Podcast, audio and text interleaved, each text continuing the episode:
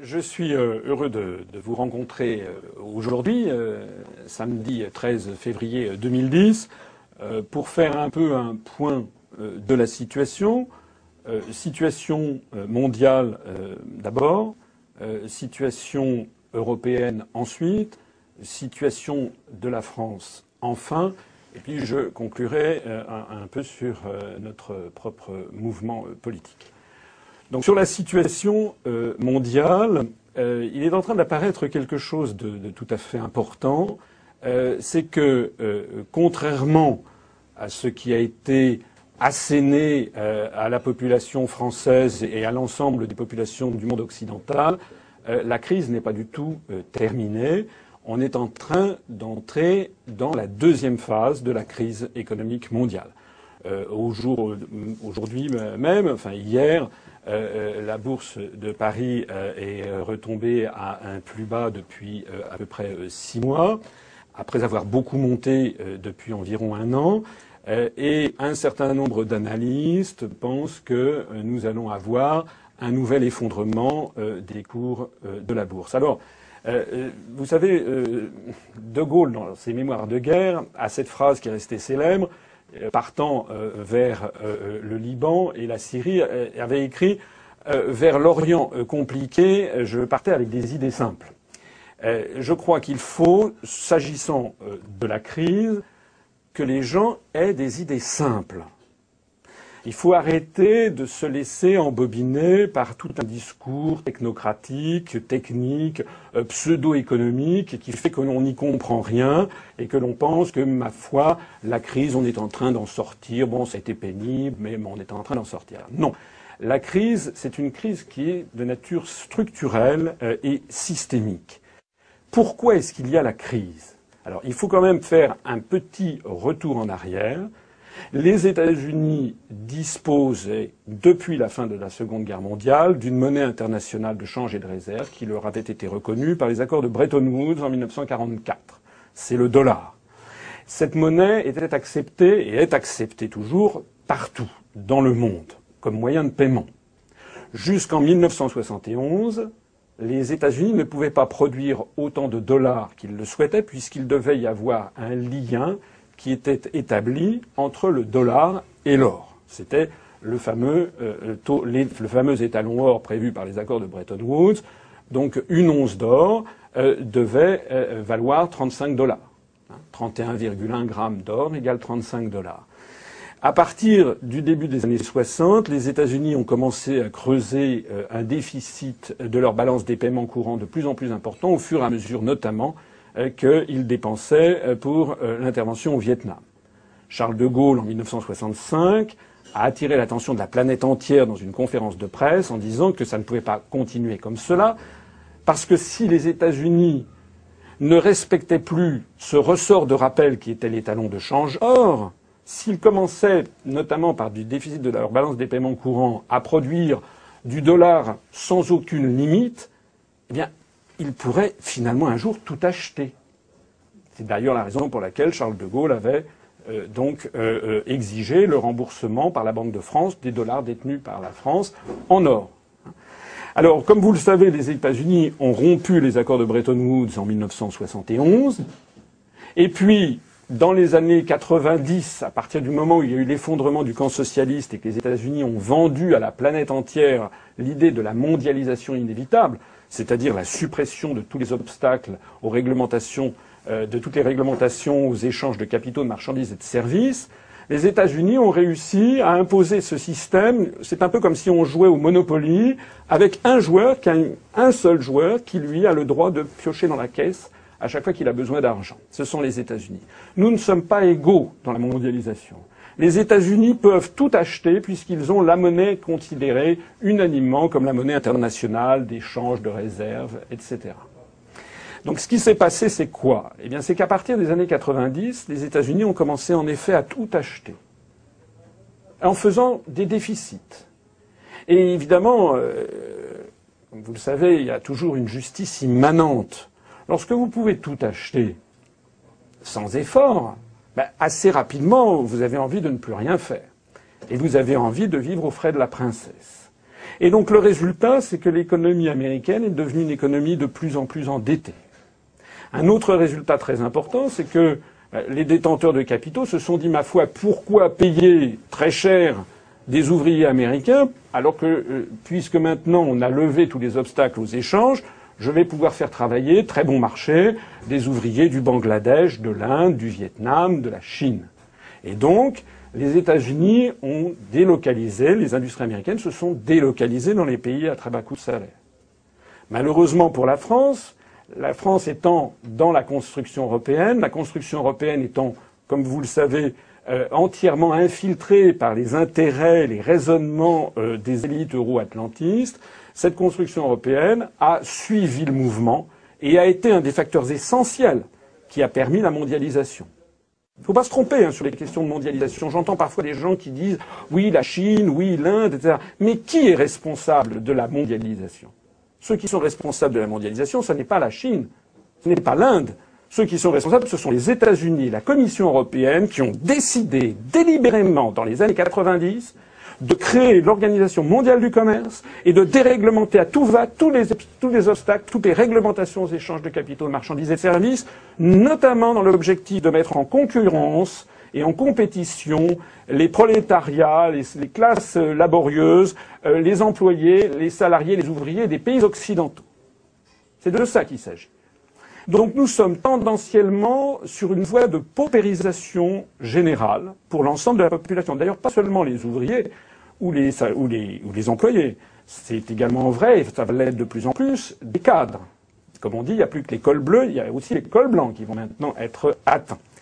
Alors, pour faire passer la pilule, si j'ose dire, les États-Unis, comme les pays euh, européens, ont été obligés progressivement de développer des prestations sociales, d'avoir une espèce de gonflement constant de leur endettement, de leur dette publique. On parle beaucoup de la dette publique française, mais tous les pays occidentaux ont été obligés d'augmenter leur endettement pour essayer d'atténuer cette paupérisation qui gagne. C'est un petit peu comme quelqu'un, un salarié partant à la retraite, d'un seul coup ne touche plus que, mettons, la moitié de son salaire lorsqu'il était en activité. Très souvent, eh bien, les gens sont obligés de s'endetter parce qu'ils ont du mal à réajuster brutalement à la baisse leurs dépenses. Eh bien, c'est ça qui se passe. C'est que pour les, pays d'Occident et notamment le peuple américain a du mal à petit à petit intégrer à la baisse ses revenus. Donc on fait de l'endettement. On fait un endettement qui est devenu absolument abyssal, s'agissant des États-Unis. Et le problème auquel on se heurte maintenant, c'est que il y a eu tellement de dettes qui ont été créées que le dollar, comme vous le savez, potentiellement ne vaut plus rien. Actuellement, euh, hier, l'or était à 1096 dollars l'once.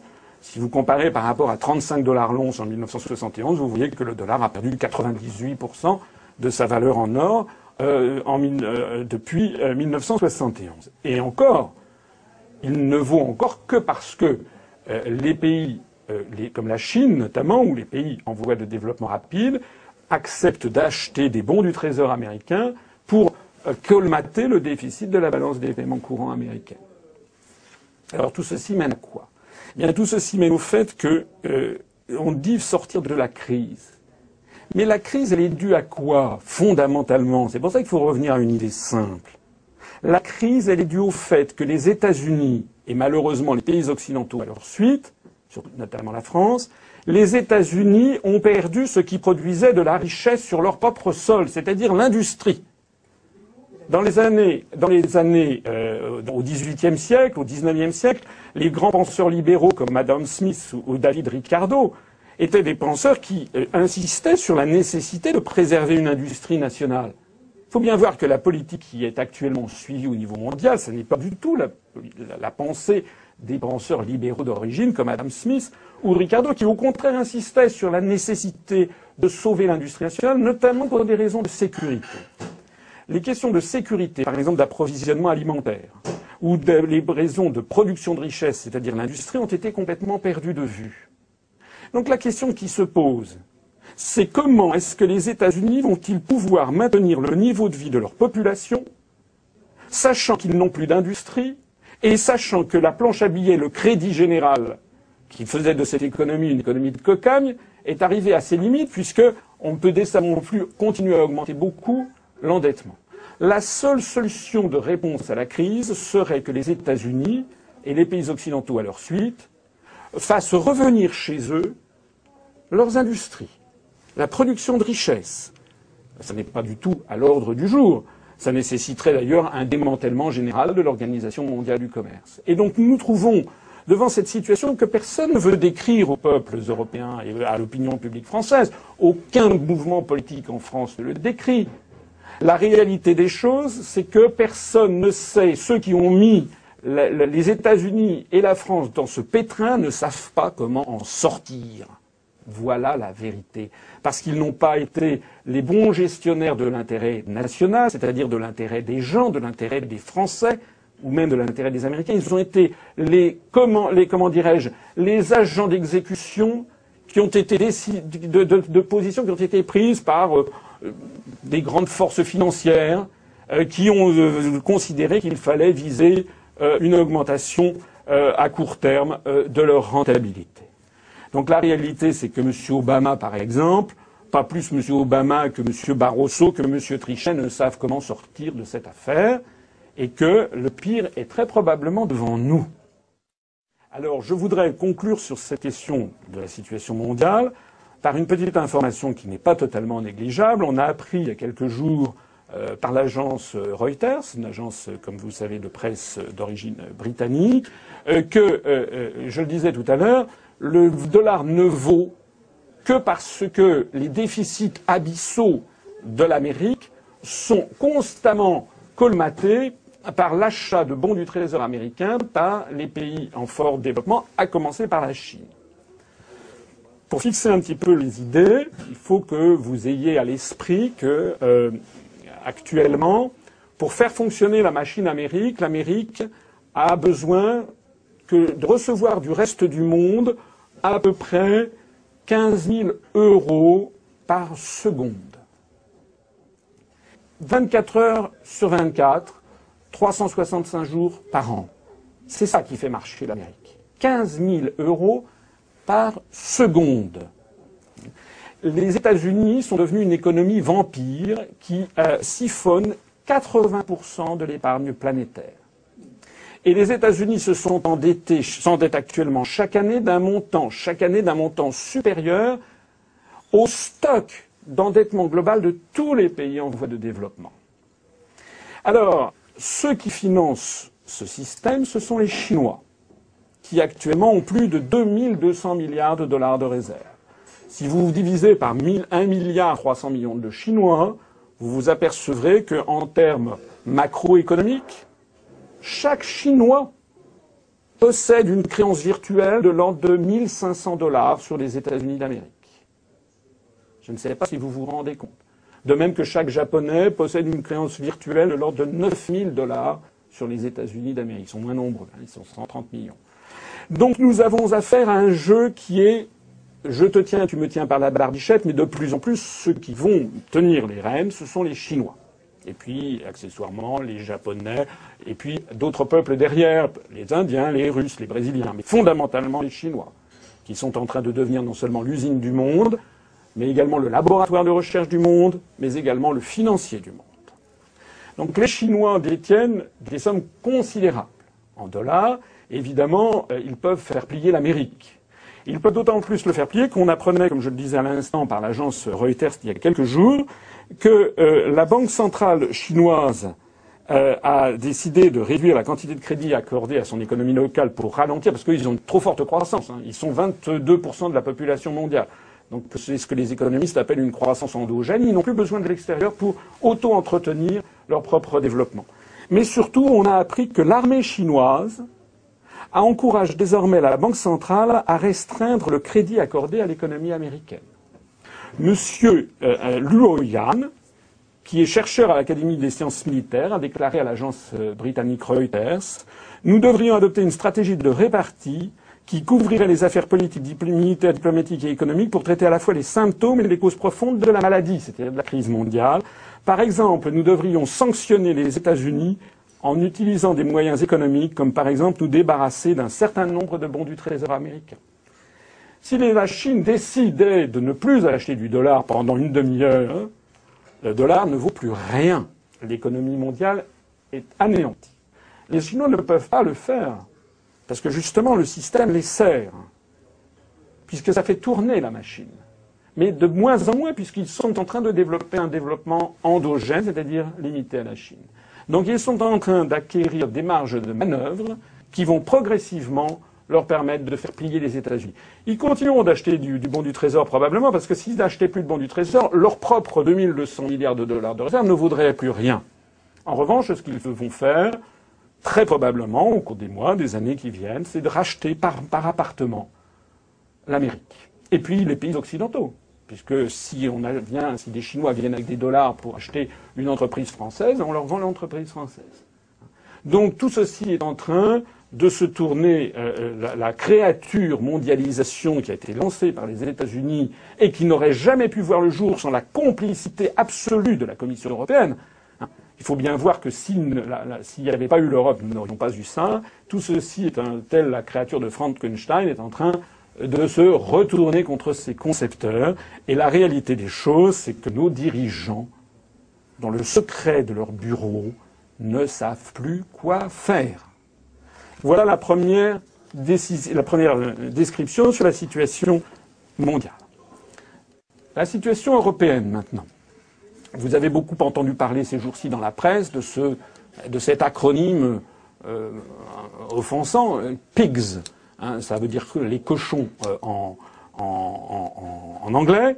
C'est l'acronyme pour désigner le Portugal, l'Italie et l'Irlande, la Grèce et l'Espagne. Comme Spain. Hein. Pourquoi? Bah, Parce que ces pays sont dans une situation de déficit budgétaire de plus en plus préoccupant. Il faut bien comprendre que, j'en dirai un mot tout à l'heure sur la France, c'est que la crise est tellement énorme que tous les, gouvernements occidentaux ont essayé de la colmater parce qu'un gouvernement, il raisonne toujours à court terme, finalement, malheureusement, mais souvent à court terme. Et donc, ils ont essayé de colmater en faisant du déficit budgétaire pour faire une relance. On l'a vu en France, où notre dette publique, rappelons-nous que M. Sarkozy avait été élu pour diminuer l'endettement public. Jamais l'endettement public n'a autant augmenté que depuis deux ans. Donc, euh, nous sommes, les pays occidentaux ont été obligés de creuser le déficit public pour avoir des politiques sociales pour amortir le choc de la crise, notamment avec, vous savez, par exemple, des primes à l'emploi, des primes à l'achat de voitures, etc., pour que continuer à faire tourner un petit peu la machine économique. Le problème, c'est qu'un certain nombre de pays, notamment les pays du Sud, hein, Portugal, Italie, Grèce, Espagne, et puis également l'Irlande, eh bien, eux sont dans une situation qui est critique. On a beaucoup parlé, on parle beaucoup ces jours-ci de la Grèce. On parle aussi beaucoup de l'Irlande il est assez savoureux de se rappeler qu'il y a encore quelques années, on nous donnait en modèle l'Irlande, on l'appelait le tigre celtique. Et on disait aux Français, regardez comme vous êtes des nuls, l'Irlande a fait les réformes indispensables, franchement vous êtes archi nuls. La France, qui est un pays de modération, et qui est toujours un petit peu lente, et qui reste toujours un peu sur son quant à soi, est toujours euh, un peu en retard pour la croissance, mais toujours aussi un peu en retard pour les crises. Parce que heureusement, que nous n'avons pas totalement suivi le chemin de l'Irlande ou de la Grande-Bretagne, qui est dans une situation euh, qui est également extrêmement préoccupante, puisque la, city londonienne représente à elle seule quelque chose comme 20% du produit intérieur brut de l'Angleterre. Or, la finance, ce sont des jeux d'écriture qui, en réalité, ne produisent pas de richesse comme une industrie. Alors, ce qui est intéressant sur cette affaire, c'est que si vous allez sur le site Internet de la Banque centrale européenne, vous y trouverez une note qui a été mise en ligne d'un certain monsieur Phébus Athanasiou, qui doit être grec ou chypriote, mais qui est un, fonctionnaire, un haut fonctionnaire de la Commission. Et cette note est intitulée, c'est une note, évidemment, elle est en anglais, puisque pratiquement désormais le site internet de la BCE est quasiment entièrement en langue anglaise. Withdrawal and expulsion from the EU and EMU, some reflections, c'est-à-dire quelques réflexions au sujet du retrait ou de l'expulsion d'un État de la zone euro et de l'Union européenne. Alors, il est intéressant de regarder cette note D'abord parce qu'il y a quelqu'un qui a fait 50 pages de réflexion là-dessus, qui s'est passé par évidemment par tous les dirigeants de la Banque centrale européenne. Ce qui est intéressant, c'est que on s'aperçoit que désormais, pour la Banque centrale européenne, la sortie d'un membre de la zone euro est désormais une possibilité non nulle. Deuxièmement, que, euh, toujours selon ce papier, un État qui sortirait de l'euro devrait actuellement quitter également l'Union européenne. Euh, mais l'auteur ajoute qu'il serait possible qu'un État qui quitte l'Union européenne puisse conserver éventuellement l'euro. Vous savez qu'il y a actuellement des pays qui ne sont pas strictement, stricto sensu, dans l'Union euh, européenne, ou qui ne sont même pas du tout. Par exemple, le Kosovo utilise l'euro hein, comme monnaie. Vous avez également des pays qui ne sont pas représentés à la Commission, Monaco, Saint-Marin, le Vatican, qui utilisent l'euro alors qu'ils ne sont pas membres de l'Union européenne.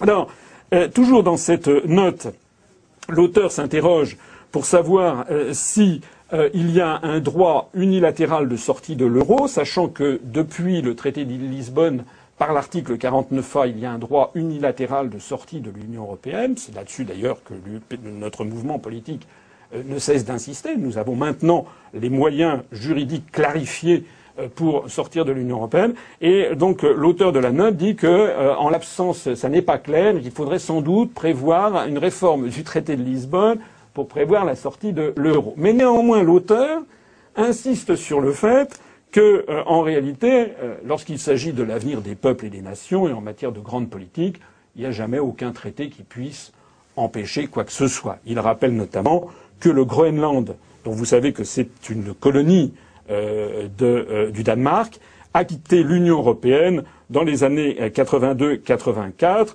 alors que les textes étaient totalement silencieux et contre l'interprétation des traités euh, que défend justement l'auteur de cette, note. Alors, qu'est-ce qu'il faut conclure de cette note qui a été mise en ligne sur le site de la Banque centrale européenne? Eh bien, deux choses d'une très très grande importance. La première chose, c'est que euh, là, euh, euh, on est en train de découvrir que l'euro et ses contraintes ne sont pas soutenables à terme pour tous les pays. En d'autres termes, une monnaie plurinationale comme l'euro a vocation à exploser. Ça n'est pas une découverte pour l'UPR. Personnellement, cela fait des années que je fais des conférences pour expliquer que toutes les monnaies plurinationales de l'histoire ont toujours explosé. L'euro n'est pas du tout une innovation. Il y en a eu des dizaines. Hein. je ferai bientôt une conférence uniquement consacrée à cette question. Euh, toutes les monnaies plurinationales ont toujours explosé. Donc là, on est en train de découvrir, c'est même écrit dans la Bible. Hein. c'est dans le, livre des Maccabées où on apprend qu'une monnaie, c'est un peuple et une nation. Voilà. Et ce qui est le plus important, c'est que désormais, la Banque centrale européenne évoque elle-même, elle-même, la possibilité de sortie de l'Europe, de l'Union européenne et de l'euro, et peut-être même la nécessité pour elle de chasser un pays de l'euro. En d'autres termes, je me rappelle combien de gens dans les mouvements politiques, lorsque nous nous disons, depuis que nous avons créé l'UPR, ça fait deux ans et demi, quand nous nous disons que nous voulons sortir de l'euro et de l'Europe, combien de gens nous ont traités de gens irresponsables, qu'on ne pouvait jamais revenir en arrière, que nous étions des fous. D'un seul coup, plus personne ne nous critique parce que d'un seul coup est en train d'apparaître la vérité.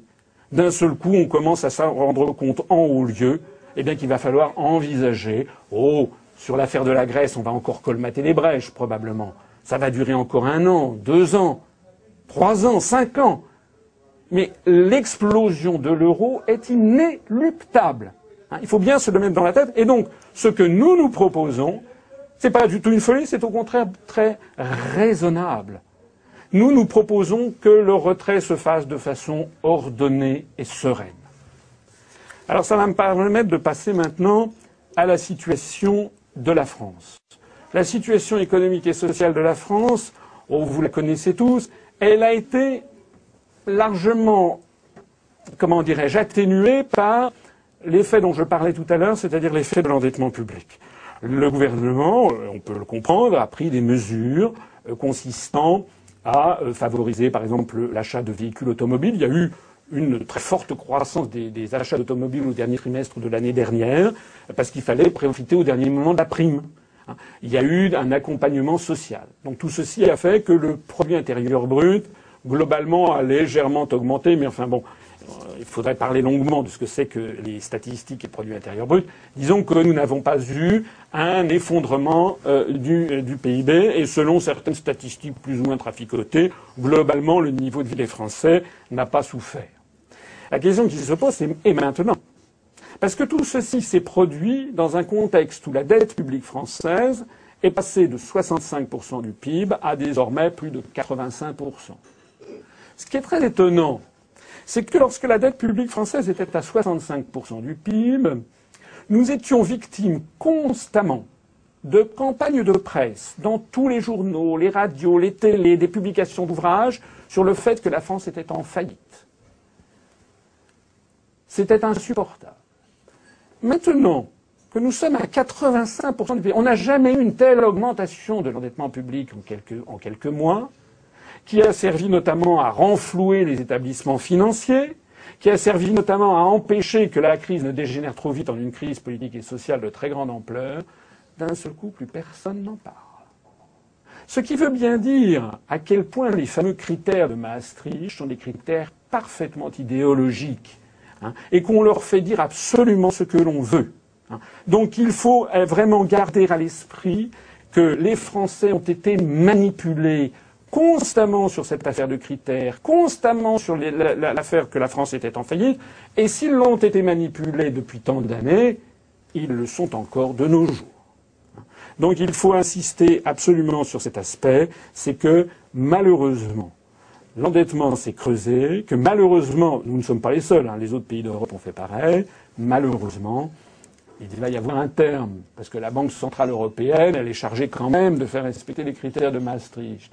Et la Banque centrale européenne a exigé de la France, comme des pays développés, d'Europe occidentale, d'essayer de, ne pas euh, exagérer. Ça veut donc dire quoi? Ben, Ça veut dire que maintenant, euh, les, les mini-vaches grasses avec cet endettement sont terminées. J'insiste d'ailleurs au passage sur le fait que ces mesures de relance par l'endettement sont dans la même lignée de ce qui a provoqué l'endettement depuis 20 ans. C'est ce que j'exposais tout à l'heure l'endettement qui ne cesse de monter dans les pays occidentaux a pour objectif de camoufler la paupérisation de la population. Donc là, il y a une crise parce qu'il y a trop d'endettement et on la résout par un endettement plus grand encore. C'est ce qui se passe aux États-Unis. La crise aux États-Unis est venue d'un endettement abyssal et comme tout s'effondre, la seule trouvaille de l'administration américaine, parce qu'il n'y en a pas d'autre, c'est de créer encore de la monnaie fictive. Alors tout ceci va nous mener à quoi? Ben, Probablement à une année 2010, une des années 2010-2011 qui vont être euh, certainement euh, très mauvaises. Euh, aujourd'hui, par exemple, on a appris au, premier, au mois de janvier, les immatriculations d'automobiles se sont effondrées de 5%. Oui, les gens ont profité de la prime, maintenant qu'il n'y a plus la prime, tout s'arrête. C'est-à-dire que nous avons exactement affaire à un malade qui serait un, quelqu'un qui serait drogué, mais avec de, drogué de façon profonde, et qui d'un seul coup fait une crise de manque. Donc si on lui injecte une petite dose d'héroïne, d'un seul coup, il y retrouve un petit peu vie. Mais vous savez bien que tout ceci mène en, définitive à la mort du patient. Donc là, nous sommes dans cette situation. Les économies occidentales sont devenues euh, ont une addiction à l'endettement, puisque cet endettement est la seule possibilité qui permet encore de maintenir le niveau de vie des populations dans la mesure où on les met en concurrence frontale avec des pays comme la Chine, qui sont 20 fois plus peuplés et où les gens gagnent en gros 20 fois moins. Donc euh, nous sommes devant une situation qui risque fort de s'aggraver. Je ne vais pas vous citer les, il y a une dépêche de l'AFP hier qui était intéressante, mais on voyait par exemple que plusieurs économistes de différents, Monsieur Nicolas Bouzou d'Astérès, qui dit il n'existe aucun moteur autonome de croissance pour l'économie française. Relâchez la politique économique, c'est-à-dire l'endettement, et l'activité s'effondre de nouveau. Monsieur Artus de Natexis, les conditions d'une vraie reprise ne sont pas réunies.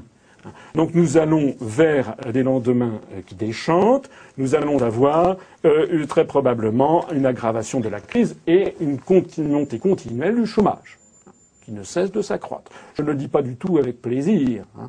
Je dis simplement que nous avons été menés et conduits par des mauvais bergers et depuis trop longtemps.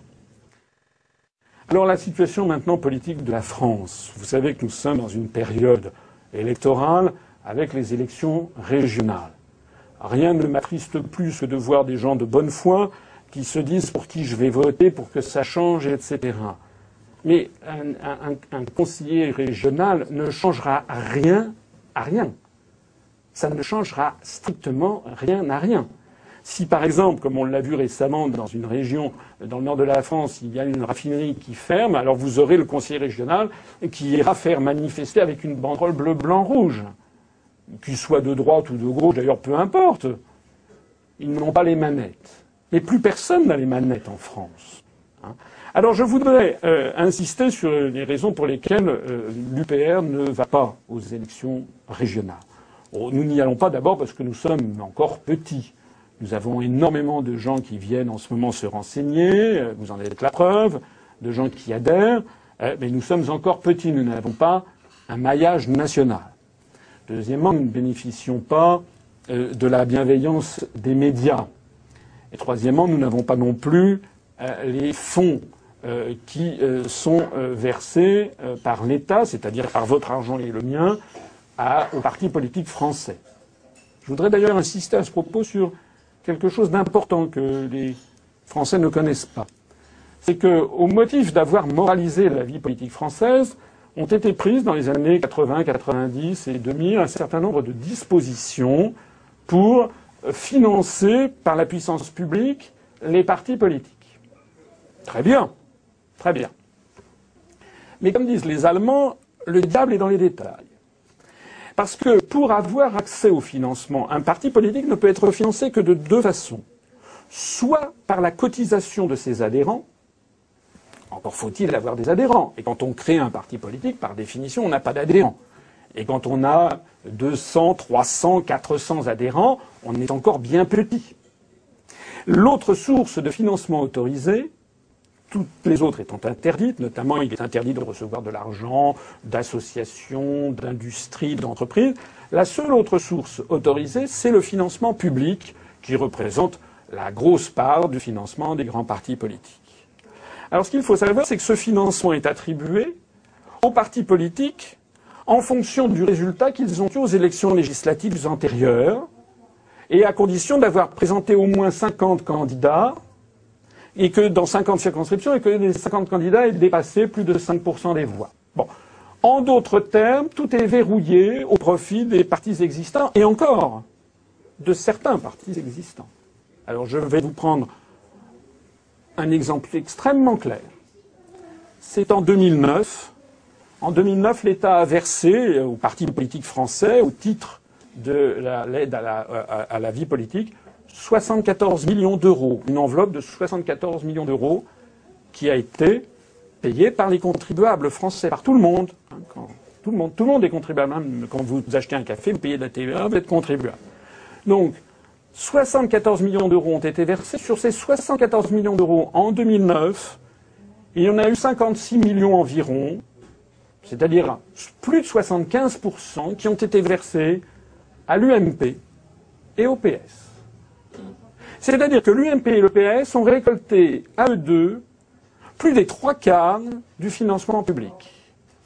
je rappelle qu'en 2009, il y a eu une élection nationale, les élections européennes, où l'UMP et le Parti socialiste ont fait à eux deux, en gros, 40% des suffrages, mais il ne faut pas comparer ça aux suffrages, il faut comparer ça aux inscrits puisque ce sont les inscrits qui payent l'impôt.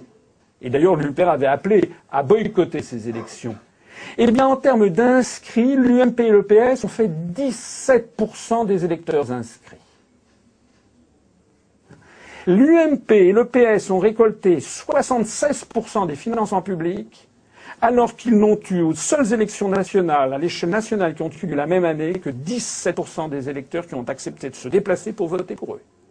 Voilà donc comment nous avons en France eu l'imposition d'un système à l'américaine qui veut, notamment par les systèmes de financement d'une part, par l'accès aux médias d'autre part, qui veut forcer le peuple français à, accepter qu'il n'a le choix qu'entre deux partis qui, en fait, disent la même chose. C'est la théorie de ce que certains Américains, théoriciens de cette affaire, appellent les op same. Oppo comme opposition, same, ça veut dire pareil.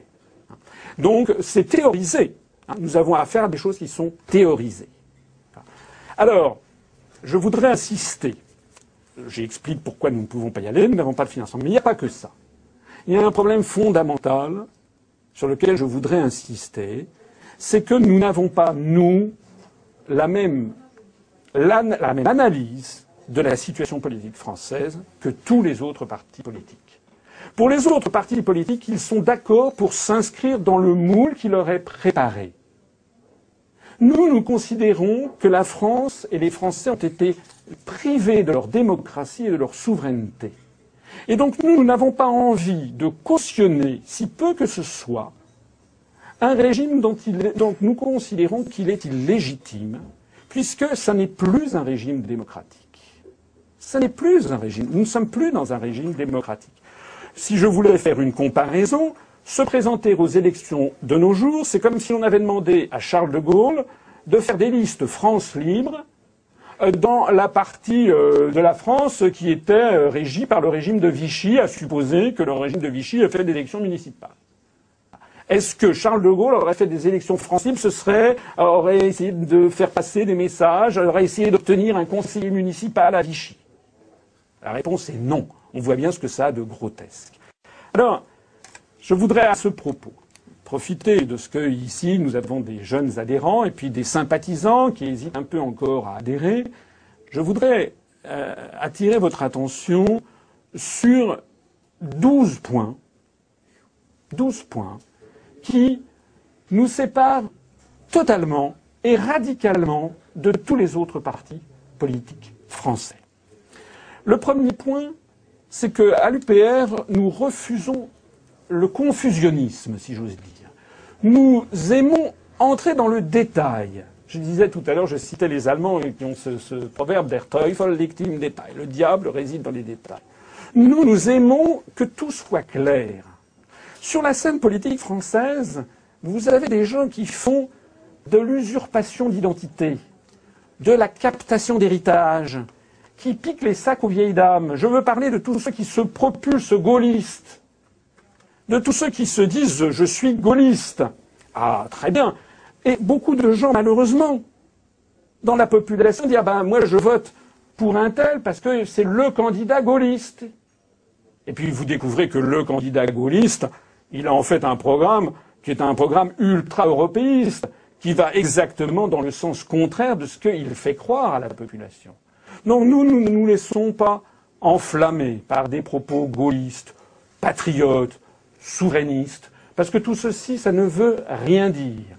Ça ne veut rien dire. Vous savez, même dans les années 40, c'était pareil. Hein.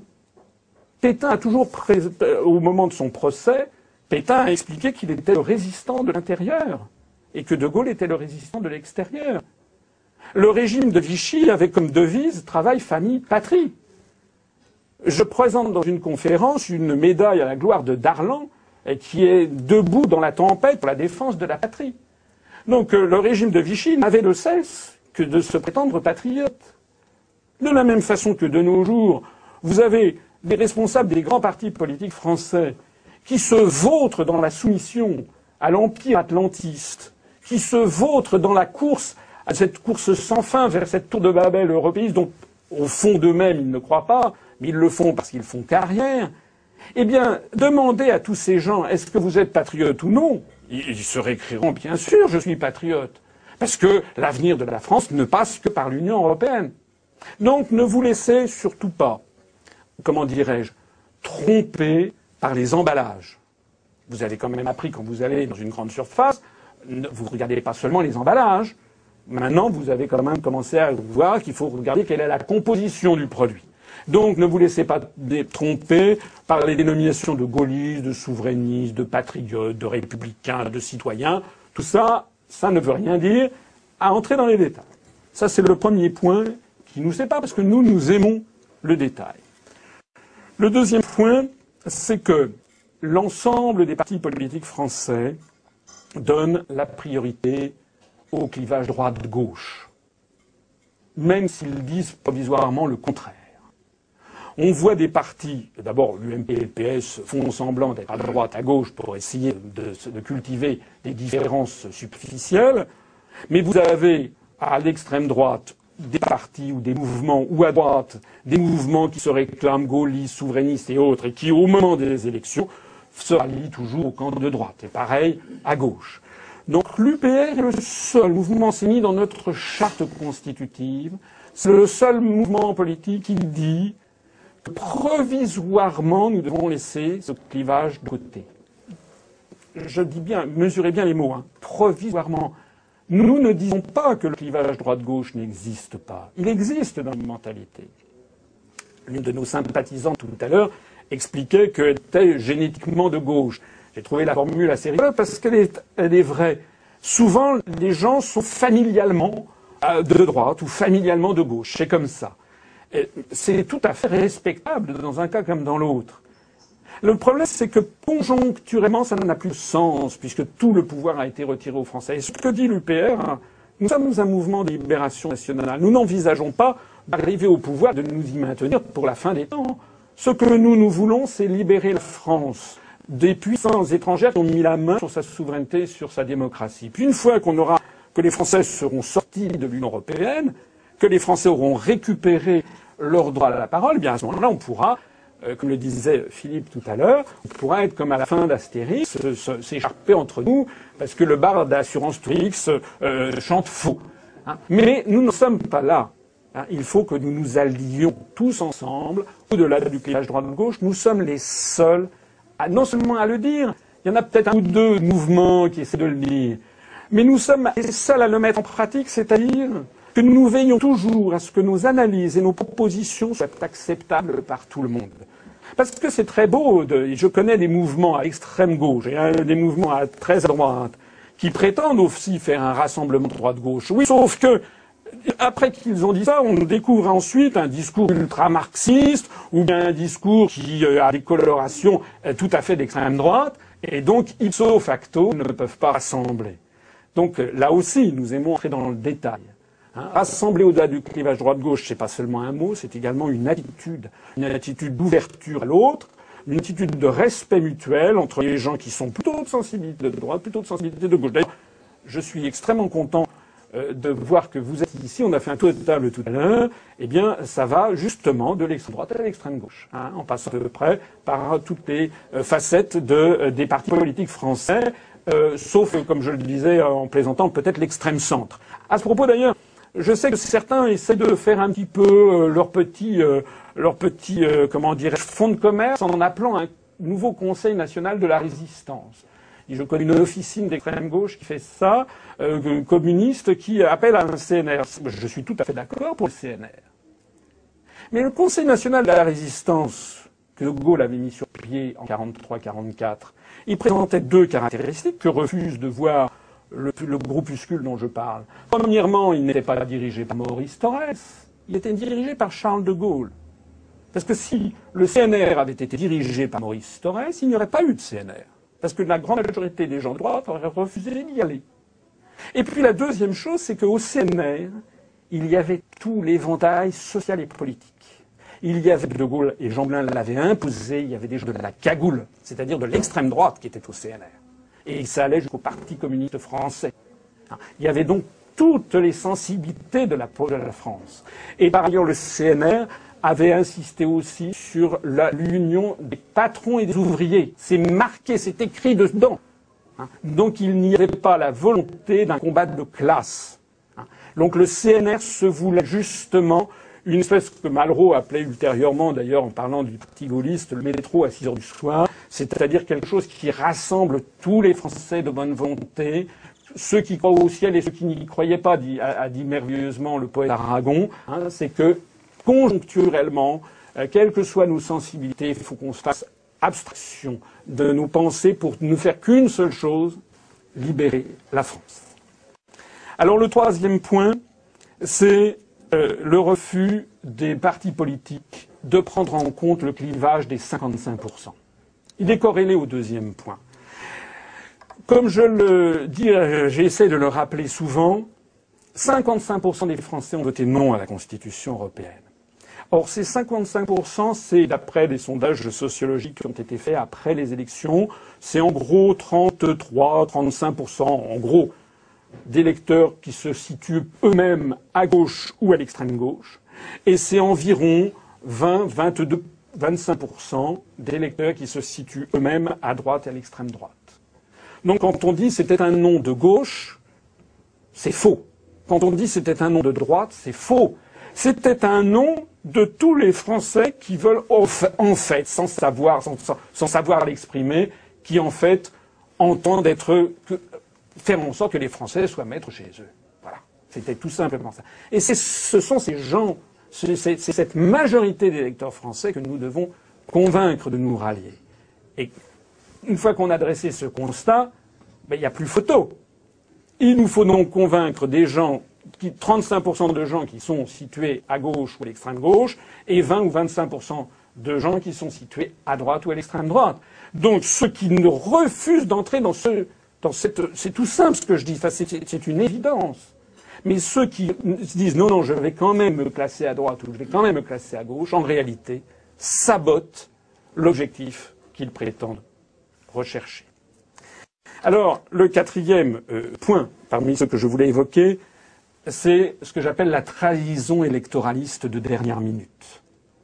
Tous les mouvements politiques, les groupuscules et les souverainistes notamment sont parmi les premiers à faire ça, après avoir pris des postures prétendument gauliennes pendant plusieurs mois ou plusieurs semestres, dès qu'une élection arrive, il n'y a plus personne et tout le monde essaye de récupérer une miette de mandat électif. On l'a vu lorsque euh, euh, euh, le candidat gaulliste à l'élection présidentielle qui ne s'est pas présenté, je parle de M. Dupont-Aignan, a fini par appeler à voter pour M. Sarkozy, M. De Villiers également. Bon, et aujourd'hui même, DLR vient de faire de partie, M. Dupont-Aignan, vient de faire alliance avec le Centre national des indépendants et paysans, qui est ce parti très à droite, qui a été fondé par Antoine Pinet. Antoine Pinet qui avait claqué la porte d'ailleurs du gouvernement de Charles de Gaulle en 1960 parce qu'il ne le trouvait pas assez européen. Le Centre national des indépendants est un parti qui est favorable à l'Europe fédérale. C'est quoi ces petites tambouilles? Nous avons affaire à des gens qui se drapent dans le gaullisme alors qu'ils ne sont en fait, vous savez qui? Ils ne sont que M. Barachin. Vous ne savez pas qui c'est Barachin hein? Alors M. Barachin, c'était un député du RPF, le mouvement qui avait été créé par Charles de Gaulle après la Seconde Guerre mondiale. Et au début des années 50, il avait envie d'aller à la soupe. Vous savez que De Gaulle avait refusé les institutions de la quatrième République et s'était retiré. Il considérait qu'il devait faire. D'ailleurs, De Gaulle avait fait alliance en tant que de besoin avec les communistes, par exemple en 1954, pour faire échouer la communauté européenne de défense. De Gaulle était, pilotait ça de, de, de, de loin, n'était pas député. Eh bien, M. Barachin, avec 70 députés du RPF, a considéré que quand même avoir cette intransigeance, c'était quand même un peu beaucoup. Ils ont quitté le RPF et ils sont allés où d'ailleurs? Ils sont allés à la soupe Édouard Barachin a eu un petit poste de ministre en 1953, quelque chose comme ça. Et ils sont allés où en quittant le RPF Ils sont allés au CNI, justement. Donc euh, les, pseudo-gaullistes de DLR, ce sont en fait les héritiers de M. Barachin. Alors relisez, pour ceux que ça intéresse, ce que De Gaulle disait de Barachin. Donc euh, euh, ces petits arrangements, on pourrait en dire pareil à gauche. M. Chevènement, le MRC, qui euh, se vautre pour avoir des miettes de mandats électifs qui ne servent à rien. ils n'influent en rien sur la situation. Ils ne font que crédibiliser un système. Eh bien, M. Chevènement et le MRC sont là, tout simplement, pour aller dans le sens euh, du Parti euh, socialiste. Le cinquième point, alors autant vous dire que ça n'est évidemment pas le genre de l'UPR puisque nous avons créé justement notre mouvement politique sur la droiture et la rectitude électorale. C'est-à-dire que nous ne faisons et nous ne ferons jamais alliance avec des gens qui sont favorables, si peu que ce soit, à la construction européenne. Le cinquième point, c'est sur le refus de voir quel est le problème numéro un de la France. Quand je regarde les sites Internet de tout l'éventail politique français, je m'aperçois qu'il n'y a que le nôtre où il est dit clairement que le problème numéro un de la France, c'est la construction européenne, puisqu'elle nous a privés de tous les pouvoirs. Quand vous allez en revanche sur les sites des mouvements souverainistes, vous avez en général des programmes, je ne parle pas des mouvements européistes bien entendu, mais vous avez en général des programmes, toujours dans ces mouvements, où on vous annonce des quantités de propositions, alors même que jamais ils ne pourront les mettre en œuvre, puisque ce serait contraire à nos engagements européens. Donc vous avez des partis qui proposent une TVA sociale, de remettre des droits de douane, euh, de, euh, de mettre, je ne sais pas, des frontières sur l'immigration, euh, de, relancer le pouvoir d'achat, de, veiller à, à ce que l'euro ne soit pas trop fort face au dollar, etc., etc. Mais tout ça, c'est très gentil. Mais ça n'est plus dans le pouvoir des Français. En d'autres termes, tous ces mouvements politiques refusent délibérément de voir où est le problème. Et dans le meilleur des cas, vous avez quelques mouvements euh, politiques euh, qui, euh, c'est le, sixième point, c'est ce que j'appelle le, renversement de la chaîne de causalité. Vous avez dans quelques cas des mouvements politiques qui disent bon ben oui c'est vrai, peut-être que ça nous amènera éventuellement à envisager, si, on n'y peut rien, peut-être, euh, après beaucoup d'efforts, de peut-être envisager de commencer à sortir de l'euro et de l'Europe. Et alors après ça, vous avez ces mouvements qui disent, ben, voyez, on dit comme nous, nous aussi on dit qu'on sort de l'Europe. Ben, non, pas du tout. Parce qu'ils ne prennent pas du tout. Nous, c'est notre engagement numéro un, c'est le seul que nous prenons vis-à-vis des Français. Nous allons proposer, nous proposerons aux Français, une fois qu'un gouvernement à majorité UPR serait arrivé au pouvoir, la première chose qui sera faite, c'est d'annoncer aux partenaires européens que les Français ont décidé de sortir de l'Union européenne et de reprendre leur souveraineté politique et monétaire en sortant également de l'euro. C'est notre engagement. On peut, on peut ne pas être d'accord. Mais c'est notre engagement, c'est ce qu'on dit, nous. Alors, que les autres partis qui ne disent pas la même chose arrêtent de dire qu'ils disent comme nous, parce qu'ils ne disent pas comme nous. Eux, ils ne disent pas ça, ils disent nous, on veut relancer les pouvoirs d'achat, nous, on veut faire ci, on veut faire ça. Mais je dis, mais où est-ce que vous dites que vous sortez de l'Europe? Ah ben oui, mais c'est évident. Non, ça n'a rien d'évident. Il faut que les choses soient claires. Je l'ai dit, c'était notre premier, le premier point. Nous, c'est la clarté. Hein. nous, on refuse toutes les confusions. Le septième point, c'est que nous essayons d'éviter deux problèmes d'optique. C'est ce que j'appelle la myopie et le presbytisme. En réalité, sur la scène politique française, vous avez 95% des Français qui encore sont un peu myopes. Ils sont myopes parce que la télé les rend myopes. C'est-à-dire qu'ils raisonnent sur un débat à savoir si c'est M. Sarkozy, Mme Royal, Mme Aubry. Comme si c'était ça le problème. Heureusement, il y a de moins en moins de gens qui le croient, qui commencent à comprendre que les, problèmes viennent d'ailleurs. Et c'est pour la raison pour laquelle nous sommes de plus en plus nombreux à venir à l'UPR. Mais il y a encore énormément de gens qui sont myopes, qui croient que le problème se situe là. C'est d'ailleurs là-dessus que table actuellement le système, puisque il n'est un mystère pour personne que le système a décidé que le prochain président de la République serait M. Strauss-Kahn, et que d'ores et déjà, on voit constamment une orchestration de la candidature Strauss-Kahn, comme on a eu à partir de 2006 une orchestration de la candidature de Mme Royal.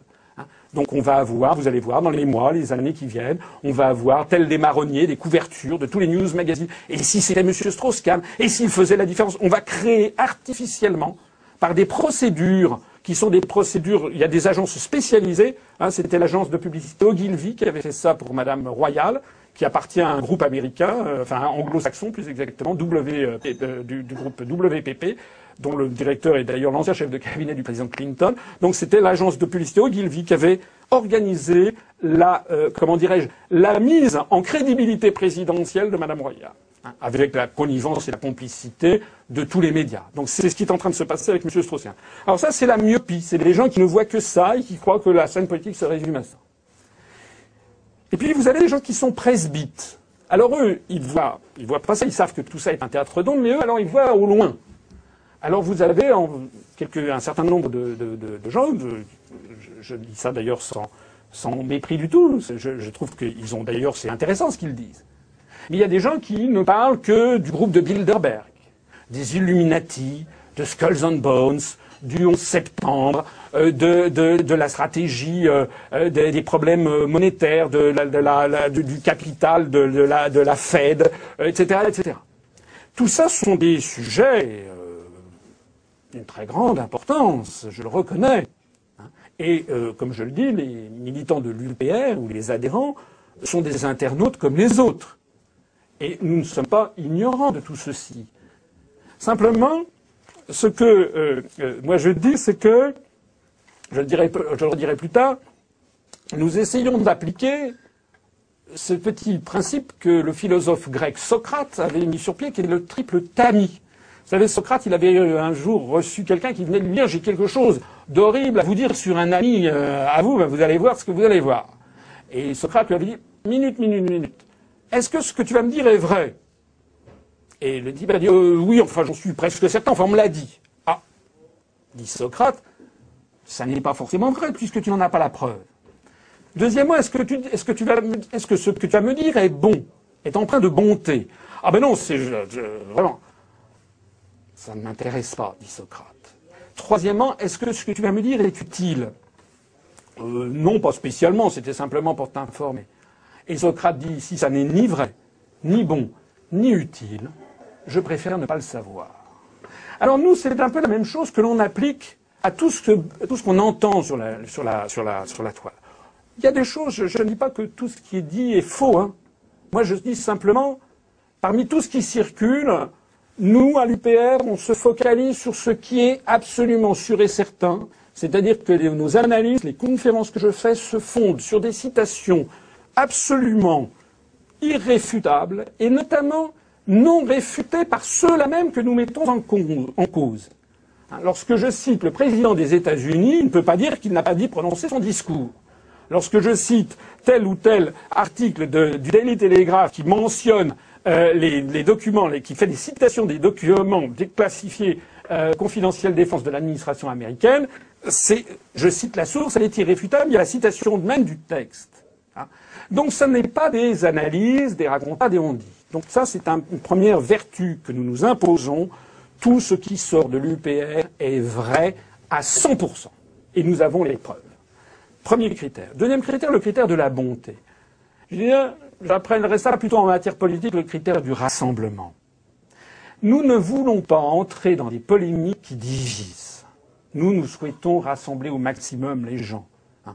Donc, avant que de dénoncer telle ou telle chose, tel ou tel truc, on veut d'abord essayer, oh, nous ne sommes pas naïfs, mais on veut essayer de rassembler les gens de bonne volonté dans un objectif qui est clair et net et très précis. Nous voulons sortir de l'Union européenne et de l'euro pour récupérer notre souveraineté. Point. Eh bien, de ça, il n'y a pas besoin de, chercher midi à 14 heures. On n'a pas besoin d'aller fantasmer sur Bilderberg ou sur les Illuminati. Nous, on veut ça. C'est ce qu'on veut. Focalisons-nous sur ce que nous voulons. Hein? D'ailleurs, pour Bilderberg, il n'y a pas besoin de fantasmer sur Bilderberg. Il suffit d'aller à Davos et de voir quels sont les gens qui se réunissent à Davos. Ça, finalement, c'est leur problème. Nous, le problème, c'est ce qu'on veut, c'est ça. Et puis, le troisième critère, le troisième tamis de Socrate, c'est l'utilité. Ben justement, est-ce que c'est utile de parler de Bilderberg? Est-ce que c'est utile de parler de ci et de ça? Ça n'est pas utile pour, ce que nous voulons. Nous, nous nous concentrons sur la décision que les Français peuvent prendre tout seuls. Parce que si les Français décident de sortir de l'Union européenne, personne ne pourra les en empêcher, sauf à ce qu'on déclare la guerre officiellement et qu'on nous envoie des chars. Ce n'est pas forcément exclu d'ailleurs. Je ne le pense pas. Mais objectivement, nous avons le pouvoir. Nous avons, les Français, collectivement, le pouvoir de sortir de l'Union européenne.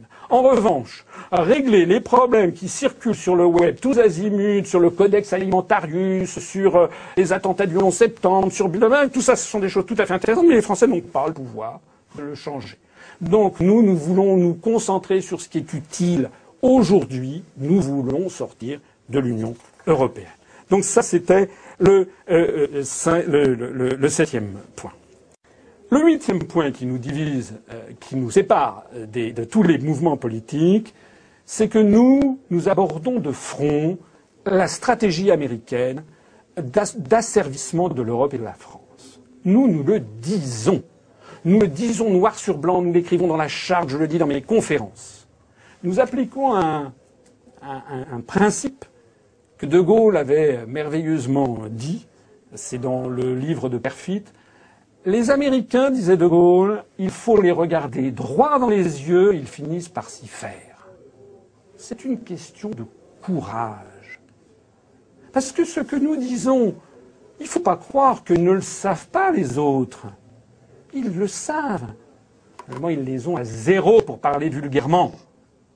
Ils n'osent pas dire la vérité. Alors vous avez des gens qui se drapent dans des postures gaulliennes ou gaullistes mais jamais vous ne les entendrez expliquer ce qu'est la stratégie américaine vis-à-vis de l'Europe. Jamais vous ne les verrez expliquer les, les, documents déclassifiés que la CIA a financé et continue de financer tous les mouvements pro-européens. Jamais. Jamais. Donc ça, c'est ce qui nous distingue de toute la scène politique. Je ne parle même pas, évidemment, de l'UMP ou du Parti socialiste, qui sont complètement infiltrés par les intérêts euro-atlantistes de tout le monde. Maintenant, c'est un secret polichinelle. Et je parle de ceux, beaucoup plus dangereux, qui font semblant de s'opposer, mais qui ne disent rien. Monsieur Besancenot, je ne l'ai jamais entendu expliquer. Hein, Madame Laguillet non plus. Je n'ai jamais entendu Madame Laguillet ou Monsieur Besancenot expliquer que la construction européenne avait été pilotée et depuis par les États-Unis constamment pilotée, ni essayer d'expliquer pourquoi. Je rappelle d'ailleurs au passage que Madame Laguillet a appelé à l'abstention sur le traité de Maastricht, et comme le traité de Maastricht a été adopté par les Français à un chouïa, si Madame Laguillet avait appelé à voter non, le traité de Maastricht aurait été rejeté par les Français. Ce sont des choses qu'il faut avoir à l'esprit. Hein. Le neuvième point c'est que de la même façon qu'aucun de ces mouvements souverainistes, gaullistes, eurocritiques, alter-européistes, alter-mondialistes, pour ne pas parler des grands partis politiques, aucun de ces mouvements politiques ne regarde de face non plus un autre problème fondamental, quelle est la stratégie de l'Allemagne. Et en particulier, ne personne jamais ne cite un élément tout à fait considérable, qui est l'alliance stratégique germano-américaine qui a été signée, ratifiée par M. Schröder, chancelier d'Allemagne, en 2004, et par Mme euh, Merkel en 2006 avec les États-Unis. La stratégie officielle de la République fédérale d'Allemagne, écrite noir sur blanc. Vous, vous renseignez-vous, ça s'appelle le partenariat stratégique pour le XXIe siècle, c'est que le lien transatlantique est la clé de voûte de la politique étrangère allemande. Passe avant toute autre chose. Ça n'est d'ailleurs pas nouveau. Dans une conférence que je fais euh, sur euh, l'histoire de France, je montre que c'était la, même entourloupe qu'avaient fait les Allemands vis-à-vis -vis de De Gaulle. De Gaulle avait fait signer le traité de l'Élysée en 1963 à Adenauer, qui ne parlait ni des États-Unis, ni de l'OTAN, ni rien, et six mois après, le traité de l'Élysée avait été fusillé par le Bundestag sur la pression américaine, qui avait fait voter un préambule qui expliquait que tout ceci, ce traité devait se comprendre dans un cadre atlantiste et dans un cadre euh, euh, pro-américain. Le dixième point. Le dixième point, c'est que nous sommes les seuls à parler de l'intérêt national il semble que sur l'ensemble de l'échiquier politique français, le, mot, l'expression intérêt national soit devenu obscène. C'est quand même un peu fort, surtout venant de gaullistes. Des gens qui se prétendent gaullistes, allaient parcourir leur site, jamais les questions de l'intérêt national.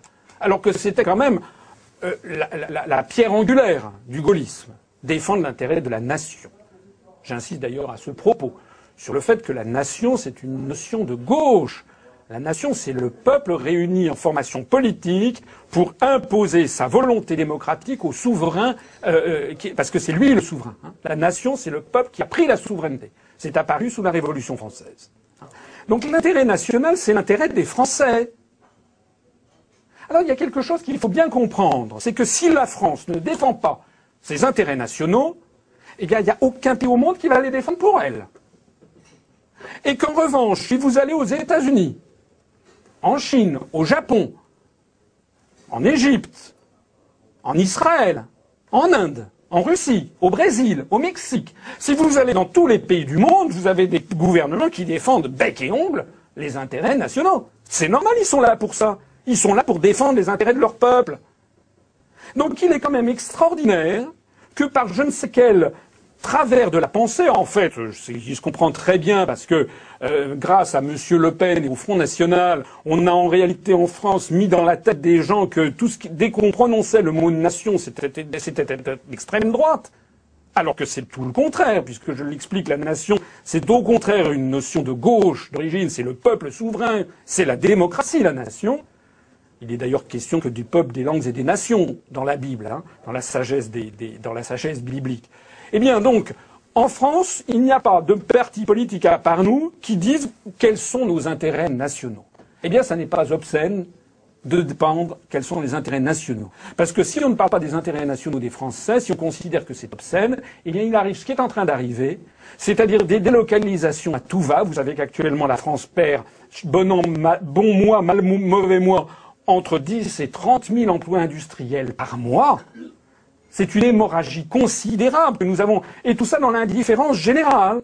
Hein. Donc il est absolument urgent de défendre nos intérêts nationaux. Ça ne veut pas dire être xénophobe j'y reviendrai d'ailleurs tout à l'heure. Ça veut dire simplement, de la même façon que quand vous êtes dans une assemblée, ben, vous n'avez quand même pas envie que tout le monde vous marche sur les pieds. Il faut aussi de temps en temps défendre vos intérêts. C'est la vie. La vie, elle est comme ça. Donc ça, c'était notre dixième point. Le onzième point qui nous sépare des autres, c'est que, là aussi, excusez-moi, mais c'est assez curieux, nous sommes les seuls à parler de la grandeur de la France. La grandeur de la France. Je vois des souverainistes, des gaullistes, tout le monde fait comme si c'était grotesque, comme si c'était ridicule, et comme si c'était par ailleurs nauséabond. Oh, ben ça a des relents nationalistes. De Gaulle disait, nous ne sommes pas des nationalistes, nous sommes des nationaux. Les nationalistes, c'est quelqu'un qui utilise sa nation au, détriment des autres et pour faire la guerre aux autres. C'est pas du tout ça. Hein. être des nationaux, c'est utiliser sa nation au profit des autres, au bienfait des autres. Alors la grandeur de la France, ce qu'il faut bien voir, c'est que si nous ne nous battons pas, nous, pour la grandeur de la France, ça sera le triomphe de la grandeur de l'Amérique. Si nous ne nous battons pas pour la grandeur de la France, c'est la grandeur de l'Amérique qui triomphe. Et si je peux le dire de cette façon, je vous ai apporté quelques journaux. Voici par exemple le Paris Match de 1964. De Gaulle faisant sa tournée en Amérique latine. Un triomphe des millions de latino-américains au Mexique, au Brésil, au Venezuela, en Argentine, euh, en Équateur, partout pour chanter les louanges de De Gaulle et surtout parce que De Gaulle et la France représentaient justement une alternative à l'impérialisme américain. C'est pour ça que des millions de latinos descendaient dans les rues. C'est parce qu'ils avaient besoin de la voix de la France. La France, elle n'appartient pas qu'aux Français, je le dis dans mes conférences. Les, les, peuples du monde ont besoin de la voix de la France justement pour s'opposer aux empires à toutes les époques, la France a dû s'opposer aux empires, sauf malheureusement lorsqu'elle-même a versé dans ce travers. Mais la France s'est opposée à Hitler, pas parce que c'était l'Allemagne et les Allemands, parce que c'était une volonté impériale. De Gaulle s'est opposé à Staline et à l'URSS, pas parce que c'était les Russes, parce que c'était une volonté impériale. Et De Gaulle s'est opposé aux Anglo-Saxons, pas parce qu'il n'aimait pas les Anglo-Saxons, il disait je les aime bien, mais simplement parce que c'était une volonté impériale. Et nous l'avons vu en 2003 au moment de la guerre en Irak. Au moment de la guerre en Irak.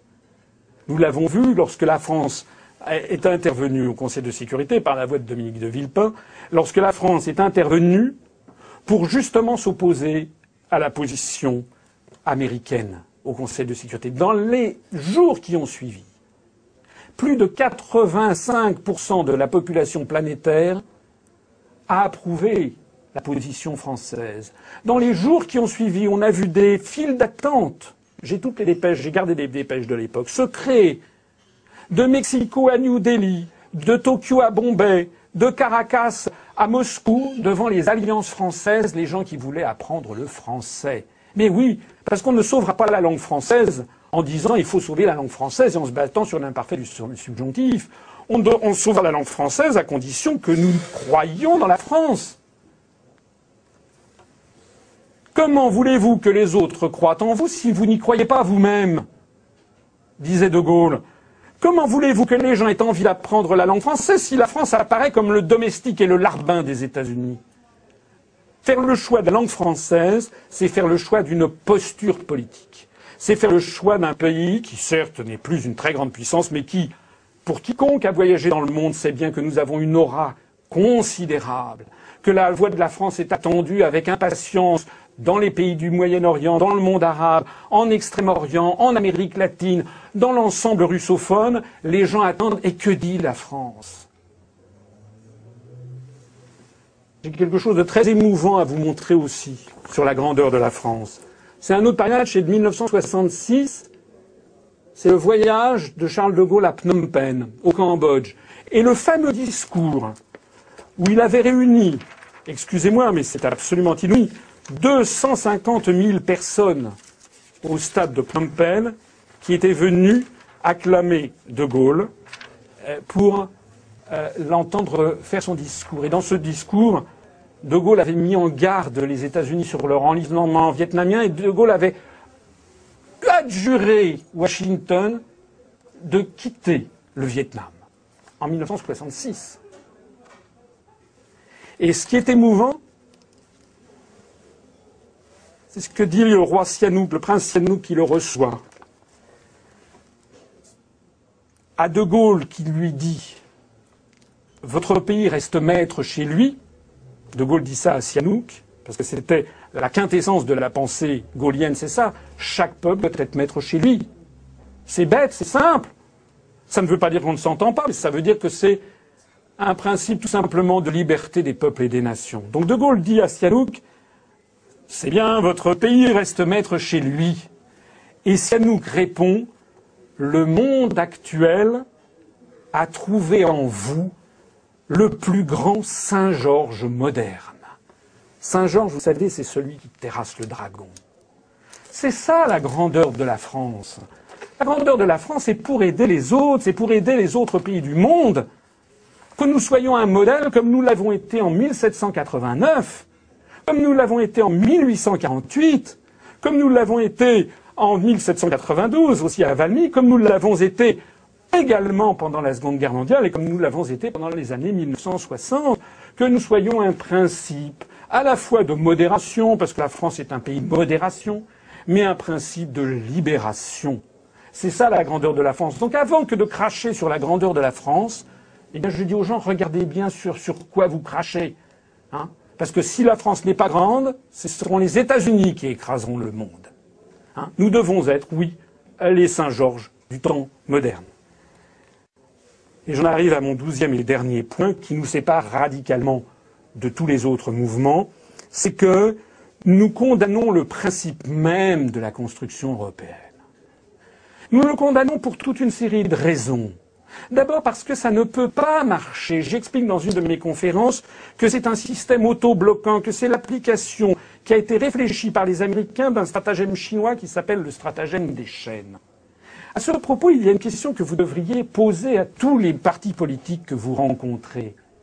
Ils sont tous là à dire il faut que l'Europe marche mieux, il faut que ci, il faut que ça, il faut l'améliorer, je veux une autre.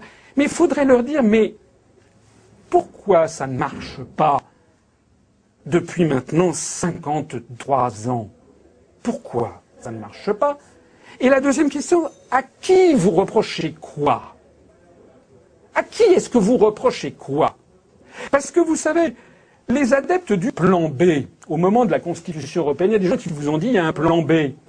Mais les adeptes du plan B, ils ont fait croire aux Français qu'en réalité, il y aurait une espèce de petite faune malfaisante, petite élite, qui se serait ingéniée à faire une Europe contraire aux intérêts des peuples, mais qu'une fois qu'on aurait, on serait débarrassé de, de cette petite euh, élite malfaisante, tous les peuples d'Europe tomberaient dans les bras les uns des autres, auraient évidemment les mêmes intérêts. C'est ça le mythe. Le mythe, il est là. Le mythe, il est que ceux qui sont les partisans du plan B qui n'ont d'ailleurs jamais pu expliciter, oublie tout simplement de vous dire que si l'Europe, elle est comme elle est, c'est parce qu'elle ne peut pas être autrement. Elle est la sédimentation.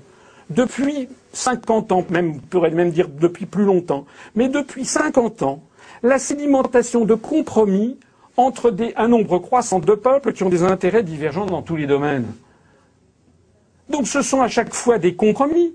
Et quand vous faites un compromis avec des gens avec qui vous n'avez pas du tout les mêmes intérêts, ben vous êtes obligé de prendre des choses qui ne sont pas votre intérêt. Et quand ça s'accumule, ça s'accumule, ben vous arrivez dans une situation où ça ne correspond plus du tout à vos intérêts.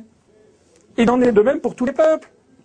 Ce qui s'est passé au moment de la Constitution européenne, il faut reconnaître une chose, quitte à vous surprendre, c'est que M. Giscard d'Estaing avait fait un extraordinaire travail. Personne ne pensait que ça pourrait réussir. Il a réussi à faire une espèce de chef d'équilibrisme qui, qui mécontentait tout le monde, mais qui contentait à peu près tout le monde. C'était quelque chose qui était... Et il était impossible d'en changer parce que les peuples sont opposés à ce document pour des raisons elles-mêmes opposées. Les Anglais trouvent que la Constitution européenne ne nous met pas suffisamment sous la tutelle américaine. Les Français voudraient que la Constitution soit plus laïque, ou le traité de Lisbonne. Les Irlandais et les Polonais trouvent qu'il l'est trop. Les Français voudraient qu'on se dégage de l'OTAN. L'ensemble des pays de l'Est, le Portugal, l'Angleterre, voudraient qu'on soit davantage dans l'OTAN. Donc, il faut bien comprendre que le vice est inhérent à l'idée même de construction européenne. Le vice, il vient du fait qu'il est absurde de considérer que tous les pays, parce qu'ils sont frontaliers les uns des autres, ont les mêmes intérêts de proche en proche, depuis l'Algarve portugaise jusqu'à la Laponie finlandaise. C'est faux.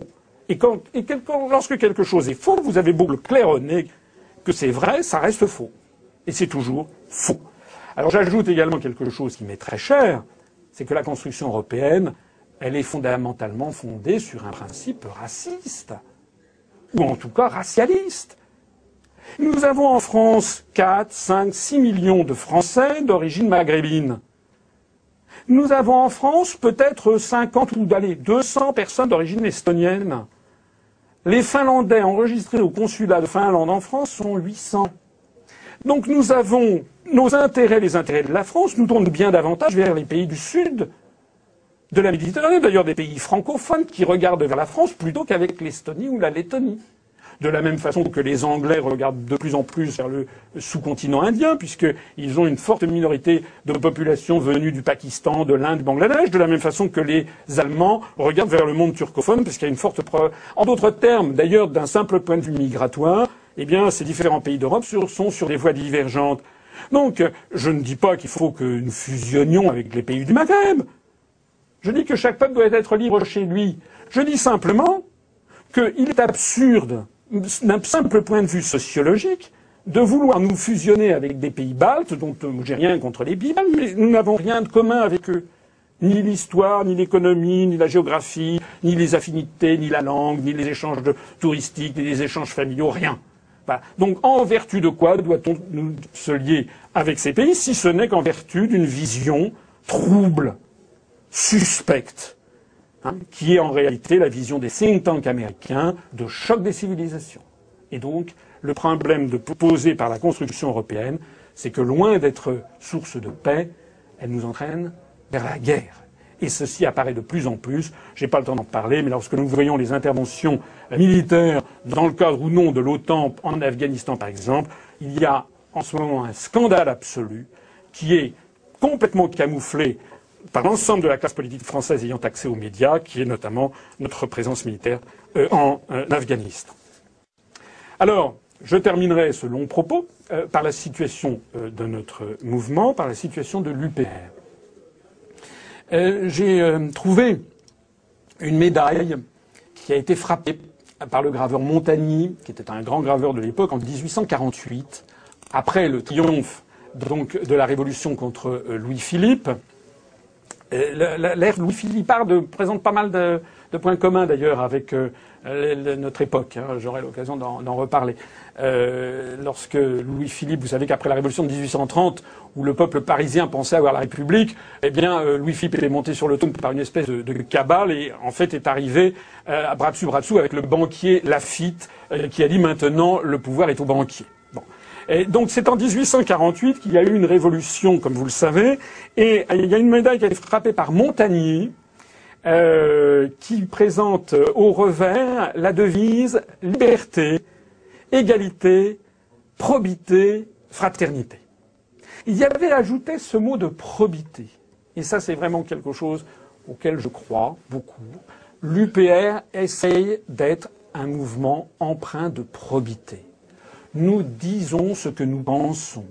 Nous disons ce que nous faisons. Nous faisons ce que nous disons. Nous ne, manipulons pas les gens. Hein. Nous ne faisons pas euh, dans les dernières semaines des petits arrangements électoralistes pour sauver une miette de mandat électif, parce que c'est abject. C'est tout simplement abject de faire alliance avec des mouvements dont tout nous sépare, que nous combattons frontalement, puisqu'il s'agit tout simplement de la liberté et de la souveraineté de la France, et de faire au dernier moment un petit arrangement. Hein. Regardez quelles sont les attitudes de ces mouvements politiques. Nous, nous sommes un mouvement, nous pouvons montrer nos, nos finances, personne ne nous subventionne, nous n'avons pas de subvention de l'UMP en sous-main, pas de subvention du Parti socialiste en sous-main, pas de subvention de l'Union européenne. Je ne suis pas membre de la French American Foundation. Je ne suis pas quelqu'un qui suit dans les réseaux américains. Beaucoup de mouvements politiques, allez examiner la biographie de leurs responsables. Alors nous, avec nos petits moyens, eh bien, nous sommes en train de percer. Vous en êtes d'ailleurs la preuve. Hein, depuis maintenant plusieurs mois, disons depuis deux mois, deux, trois mois, euh, nous avons pratiquement tous les jours ça varie. Dans, le, dans, les moins bons des cas, nous avons deux. Dans le meilleur des cas, nous avons huit euh, messages de sympathie, de soutien, des adhésions. Je citais tout à l'heure en préambule euh, quelqu'un que je ne connais pas, un adhérent euh, de, région parisienne qui malheureusement n'a pas pu venir aujourd'hui d'ailleurs, puisqu'il travaille, euh, qui nous a un commerçant qui nous a envoyé un chèque de 200 euros, ce qui est beaucoup pour un petit mouvement comme le nôtre. Hein. Eh bien, je suis fier de ça. Je suis fier parce que nous avons aussi un chèque euh, d'un jeune euh, qui est en Normandie. Euh, j'en ai eu les larmes aux yeux parce qu'il m'a envoyé un message vraiment extrêmement gentil, très touchant, et qui nous a envoyé 10 euros. Voilà. Donc nous, nous sommes le peuple qui se mobilise. Hein, et vous en êtes d'ailleurs la preuve, puisque j'ai plaisir à souligner à quel point il y a ici des gens venus de tous les horizons politiques. Hein. Et ça, c'est quelque chose qui est très important. Voilà. Donc je voulais vous le dire, vous remercier d'être d'être là. Et maintenant, eh bien, je suis, euh, nous sommes tous euh, prêts à répondre à vos euh, questions et à débattre. Merci beaucoup.